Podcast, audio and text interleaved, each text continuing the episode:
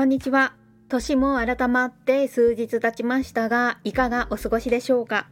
裏アーカーシャ FM の2024年は今までとは趣向を変えてと言ってもあんまり変わらないかもしれませんがテーマにこだわらずゆるくお気楽に話していこうと思ってます。ということで改めましてこの番組は横浜市鶴見区でヨガ教室を主催しているミカが誰得情報ながら最近のあれこれをお届けしているポッドキャストです。表版のアーカーシャ FM では、ふわわじゃないヨガについての捉え方をサンスクリット語混じりにガチめに話していますので、興味のある方は概要のリンクからお聞きくださいね。での最近のあれこれといえば、まあ最近じゃなくってね、去年の9月からなんだけれども、デュオリンゴという言語学習のプラットフォームを使っていて、しかもね、今更の英語なんだけれども、これね、私が高校生の頃、受験英語をやっつけでしかやってなかったから、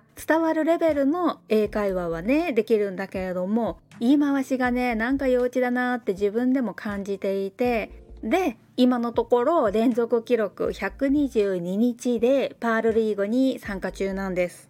最初は朝だけね15分やっていたんだけれどもリーグ合格したくないから朝と夜に15分やるようになって最近ではねもうちょっともうちょっとで1日にすると1時間ぐらいやってるかな。こういうのってヨガの練習とすごく似てるなって思うんだけれどもね最初は朝10分とかでだんだんね朝と夜に10分ずつとかになってそうこうしてるうちにもうちょっとやりたいなっていう気分になって朝と夜合わせて1時間ぐらいねできるようになるんですよね。つまりヨガの練習も語学の習得もとにもかくにも毎日コツコツやることなんですよね。さすがデュオリンゴはそこを抑えたプラットフォーム設計になっていてえまたこれみたいな感じでね初歩的な部分の復習っていうのも繰り返し繰り返し出てきてちょっとねまどろっこしくもなるんだけれどもでも結構ねそういうのが日常会話で使うやつだったりするっていうか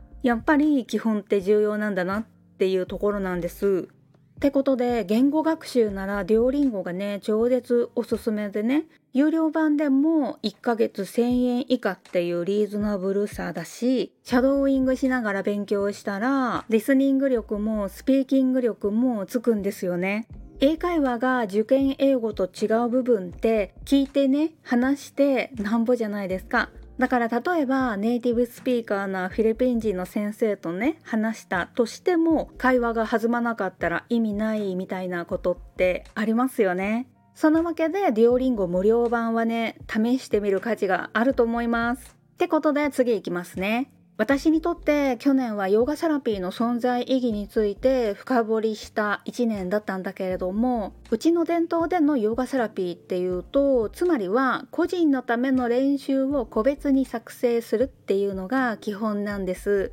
でそれってね手書きなんですけれども私ねすごく苦手でコースシートを書くのが下手だし時間がすごくかかっちゃうんですよね。で下手なのはしょうがないとしても時間がかかるのはまずいっていうことでで思ったのが iPad で GoodNote とか使ったらねコピペできるから時短になるのではってなって購買意欲がね高まったんですよね。これが以前なら勢いでね買っていたところなんだけれどもねお金の使い方が私の人生の課題なのではってね思う今日この頃だからテック系 YouTuber の情報をね見まくったりして学習したんですよね。そしたら Amazon のブラックフライデーが狙い目っていうことで待ち構えていたんだけれども私が狙っている iPad mini のセルラーモデルがなかったの。そうなると次なるチャンスは Apple の初売りセールっていうことでねもう今まで Apple 製品ってねプロパー価格でしか買ったことがなかったの何なのって思いましたよねもう完全なる情弱でした。だから今使っている MacBook もあと12年でね買い替えなタイミングなんだけれども絶対に初売りセールを狙っていこうってね今から張り切ってます。ってことでなぜ iPad mini でしかも現行モデルって発売から2年経ってるんですよね。なんだけれども Apple Pencil の2代目対応っていうのがね必須条件でだから無印 iPad は論外での Air も Pro も不要スペックっていうことであとね何より通常の iPad って重くて手持ちできないんですよ。で結局マジックキーボードとか買うとしたらそれはもう MacBook でいいよねってなりますよね。あとセルラーモデルっていうのも必須でこれさインド滞在中にマップが見やすいし良くないってことで iPhone よりも大きくって PC ほど重くない iPad mini が私にねちょうど良すぎなんです。